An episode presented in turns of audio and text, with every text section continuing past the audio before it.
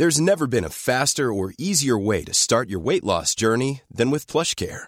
PlushCare accepts most insurance plans and gives you online access to board-certified physicians who can prescribe FDA-approved weight loss medications like Wigovi and Zepbound for those who qualify. Take charge of your health and speak with a board-certified physician about a weight loss plan that's right for you. Get started today at plushcare.com slash weight loss. That's plushcare.com slash weight loss. plushcare.com slash weight loss.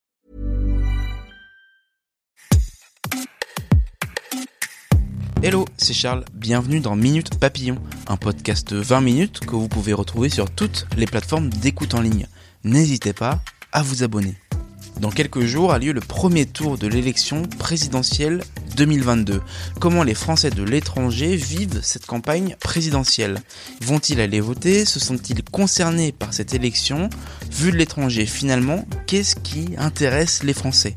Ils sont cinq à avoir accepté de nous répondre. Julie, mère de deux filles, vit à San Francisco depuis 20 ans. Malheureusement pour elle, les sujets qui l'intéressent sont rarement ceux dont on parle dans la campagne c'est pas un enjeu énorme en fait pour moi. Au niveau présidentiel, euh, c'est vrai que les mesures pour les étrangers ne euh, sont pas forcément euh, très présentes. C'est surtout aux élections législatives ou, sénatoriales. En tant que Français de l'étranger, on est plutôt intéressé par des sujets internationaux, par des sujets euh, qui sont moins présents dans une campagne en fait. La campagne elle est souvent tournée vers des sujets d'immigration, de sécurité, de euh, pouvoir d'achat. Donc tout ça c'est des sujets quand on habite loin qui nous touchent moins peut-être. La géopolitique, évidemment, est, est, centrale dans notre choix de candidats. Et puis, il y a des candidats qui, qui ont aussi une aura internationale que d'autres candidats n'ont pas. Donc ça, oui, effectivement, ça compte. Les sujets qui concernent les Français de l'étranger sont peut-être moins abordés pendant la campagne, mais ça n'est pas pour ça qu'il ne faut pas aller voter, répète Géraldine, professeure de français à Dallas, au Texas. Ça ne viendrait même pas à l'idée de ne pas pouvoir voter. Je pense que c'est une obligation morale et on a la chance de pouvoir donner son avis, d'élire qui on veut et de changer tous les cinq ans si ça ne nous plaît pas. Quand on vit à plusieurs milliers de kilomètres de l'Hexagone, pourquoi voter? De l'extérieur de l'étranger, même si j'habite plus là-bas et, et je travaille pas là-bas, mon désir le plus profond, c'est que la France soit prospère, que les industries puissent se développer, que les petits chefs d'entreprise puissent survivre, qu'ils aient, qu'ils aient une bonne économie. À l'inverse, Marie-France, retraitée vivante à Montréal, est lassée par les politiques. Depuis qu'elle a quitté l'Hexagone en 1972, elle n'a jamais voté pour une élection présidentielle française. Ne vivant plus en France, j'ai moins de raisons de, euh, de donner mon vote euh, aux Français. Autant se brancher sur une politique euh, locale.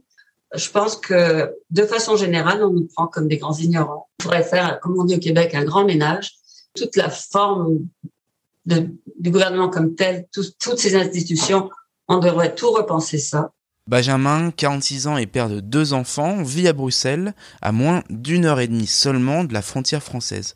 Comment lui, si proche de la France, a-t-il vécu cette campagne 2022 Elle est inexistante parce que je pense que c'est une élection importante.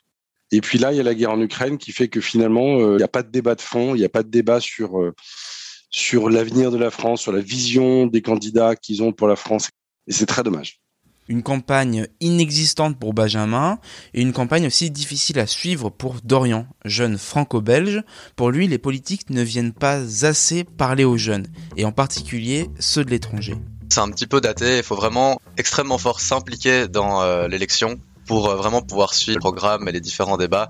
Je trouve qu'ils ne viennent pas assez vers nous. Que ce soit au niveau des candidats ou au niveau de la communication de ces derniers autour de, leur programme, euh, je trouve ça plutôt ennuyant parce que je trouve qu'ils n'ont pas du tout évolué. Ça reste dans les médias traditionnels, la radio, la télé, euh, quelques réseaux sociaux, mais qui sont un peu plus euh, utilisés par les anciens, on va dire, par exemple Facebook. Ça fait partie de leur travail aussi également de trouver des moyens de communication et de pouvoir un petit peu développer leur leur programme autre qu'envoyer une une page avec leur tête euh, comme d'habitude avec euh, une liste exhaustive de leur programme sans réellement y mettre d'implication et de, de vie.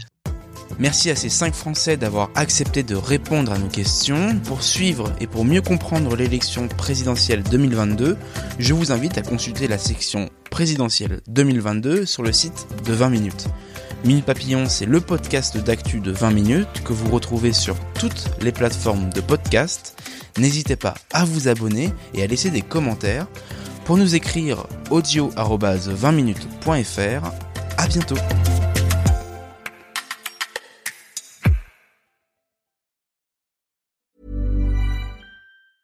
Ever catch yourself eating the same flavorless dinner three days in a row? Dreaming of something better? Well, HelloFresh is your guilt-free dream come true, baby. It's me, Kiki Palmer. Let's wake up those taste buds with hot, juicy pecan-crusted chicken or garlic butter shrimp scampi. Mm. Hello Fresh. Stop dreaming of all the delicious possibilities and dig in at HelloFresh.com. Let's get this dinner party started.